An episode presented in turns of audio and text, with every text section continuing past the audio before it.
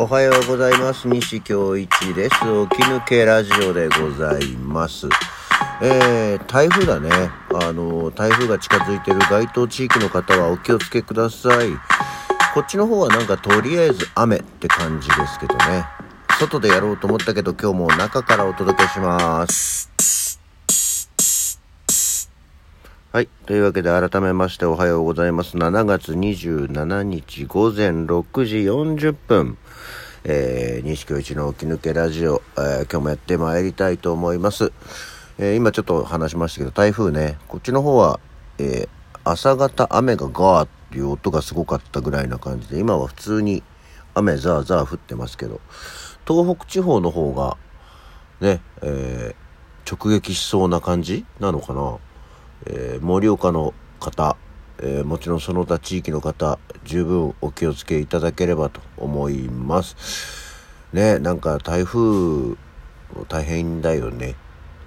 よ、天気予報を見る。よいしょ。ああ、本当にもう岩手の方直撃だ。気をつけてね。はい、そんなわけでですね。えーまあ今日も今日とて終わったゼミナールのお話を、まあ、ちょこっとしていこうかなと思います。えっ、とね、まあ、昨日もちょこりと言いましたけど、今回さ、アンケートの評判が良くて、おじさん嬉しいや、一緒って思ったんですけど、それと一緒にですまあ、今回その、スターな男っていうのと、えっ、と、コント2本出たって言いましたけど、その、コント2本出るうちの1本はそのまんま、あの、衣装を見てくれはスターな男のまま、まあ中身もほぼ本当はスターな男なんですけど、で出たんですよ。で、もう一個、コンプライアンス万歳っていうのは、あの、映画なのかな？撮影現場の、まあコントなんですけど、そこの私はプロデューサー役だったんですよね。で、えープロデューサー役なんで、まあ衣装変わるし、ちょっとこう、人が変わるわけなんですけど、その時に着てた衣装が、以前ザ・ソウルビート・アベニューのホテル・パラダイム・シフトというお芝居の時に使った茶色のピッチピチのスリーピースを持ってったんですよ。で、薄いサングラスかけてね。そうしたらね、なんだか知らないけど、そのスーツも何件かアンケートで触れられて、あのスーツは自前ですか？とか、西さんのあの茶のスーツがみたいな。なんか変な衝撃を与えたようですけど、なんか何が衝撃だったのかが、今一つよくわかんないんで、いや確かにピッチピチのスーツなんでね、なんだろう、なんかセクシーだったのかしら、と思いながら、そうかってね、あの、お一方は、レギュラーキャラにしてくださいっていう、なんだろう、もう本当にキャラ持ちな人になっちゃうよね。と思いながらやりましたけど、なんかそんな面白かったんだな、スーツが。と思いました。そこは本当にね、なんか自分がやったことじゃないじゃない？だから今一つスーツがっていうのの衝撃の感覚がよくわかりませんでしたよ。それとですね、まあ今回に限ったことじゃないんですけど、私お芝居をして、えーテンションがはしゃぐと、上がるとっていう感じでもないのかもしれないんですけど、よく本当に怪我をします。怪我をしますっていうか骨を折ります。折りますってことはないんですが、そもそもは、えーまあここ10年来の演劇活動の中で、最初は、あの舞台の下手舞台の下手っていうのはお客さんから見て左側の出はけ口のことですねでから下手からに入って上手から出てくるいわゆる逆側から出てくるっていうシーンがあったんですよ。で普通だったらあの舞台の正面の後ろ側ってこう通れるんですね。劇場によってなんですけど。ただそこはまあそうすると一番最短じゃないですか。左から入って舞台の後ろ側バーッと走り抜けて右側から出てくるっていうのは一番こう最短なんですけど、そこが狭い劇場で舞台の後ろっていうのに通路がない。だから、えー左側入ってそこは楽屋なんですけど、楽屋を抜けて、お客さんの後ろ側を通って、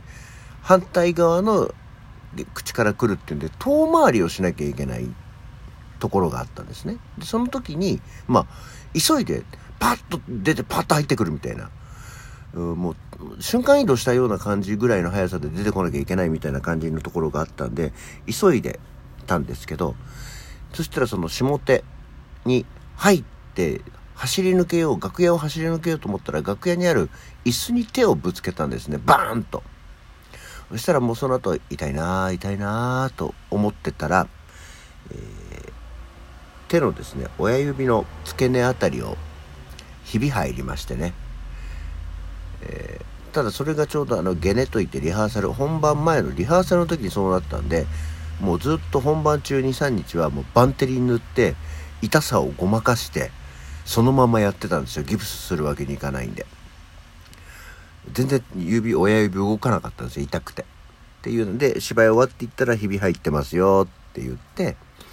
えー、そこからしばらく簡易的なギブスをしてたりしたわけですね。で2回目はそれもまたソウルビートアベニューなんですけど、えー、なんどこでやったか分かんないんですけど本番終わって衣装を脱いだらそれこそ今回評判だった茶のスーツの衣装を脱いだら、えー、左の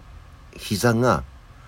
なんかねぽっこりしてんの。ぽっこり。親指ぐらいの大きさでぽっこり出てて痛みとか色変わってるとか何もないですよ。ぽっこり出ててでもなんか明らかにおかしいなと思って。で周りの人にも「これちょっと変だよね」って言ったらその時舞台監督をしていていただいた方が真っ青な顔して「西さんもうすぐ病院に行ってください!」っつって、えー、救急病院に行ったらですね膝のお皿を剥離骨折してたんですね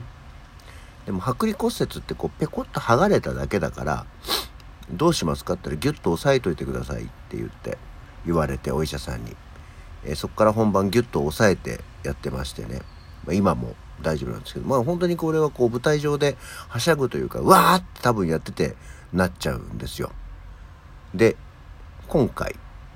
もですね、えスターな男のコーナーでですねまあ珍しく今回はしゃぐのねドタバタ走り回る感じだったんですよ。でスターな男って衣装も靴もずっともうそれこそ20年近く同じものを使ってるんです。まあ何せそこでしか使わないんで、こう、なかなかね、減りもしないものなんですけど、さすがに靴もね、十何年 ?20 年近く同じ靴を履いてますからね、そろそろこう弱ってきたんでしょうね。ここへ来てドタバタドタバタ走り回ってたらですね、靴底がね、もう半分以上ばっかりばっかり剥がれちゃったんですよ。っていうのを、まあ、気にしつつそのまんまやってたんです。で、最後、一番最後、コント終わりも、舞台袖に走って駆け込むで終わる。バーッと逃げるように走るっていうのがあったんですけど、で、走り込んだら、まあ当然、ね、他のスタンバイしてる人とかいるし、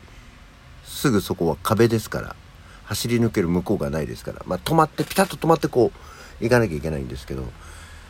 袖に引っ込んだ瞬間、すっ転びましてね。えー、正面にあるコンクリートの壁に本当に激突して頭から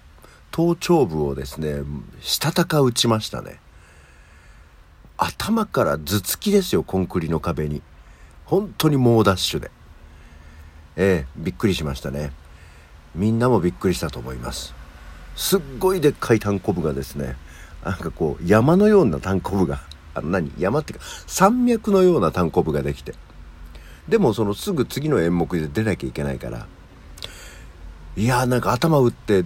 ヘロヘロになったらどうしようと思いながらなんとかなりましたし、えー、その後も特には何もなかったので多分大丈夫だなと思いましたけど。まああの世が世なら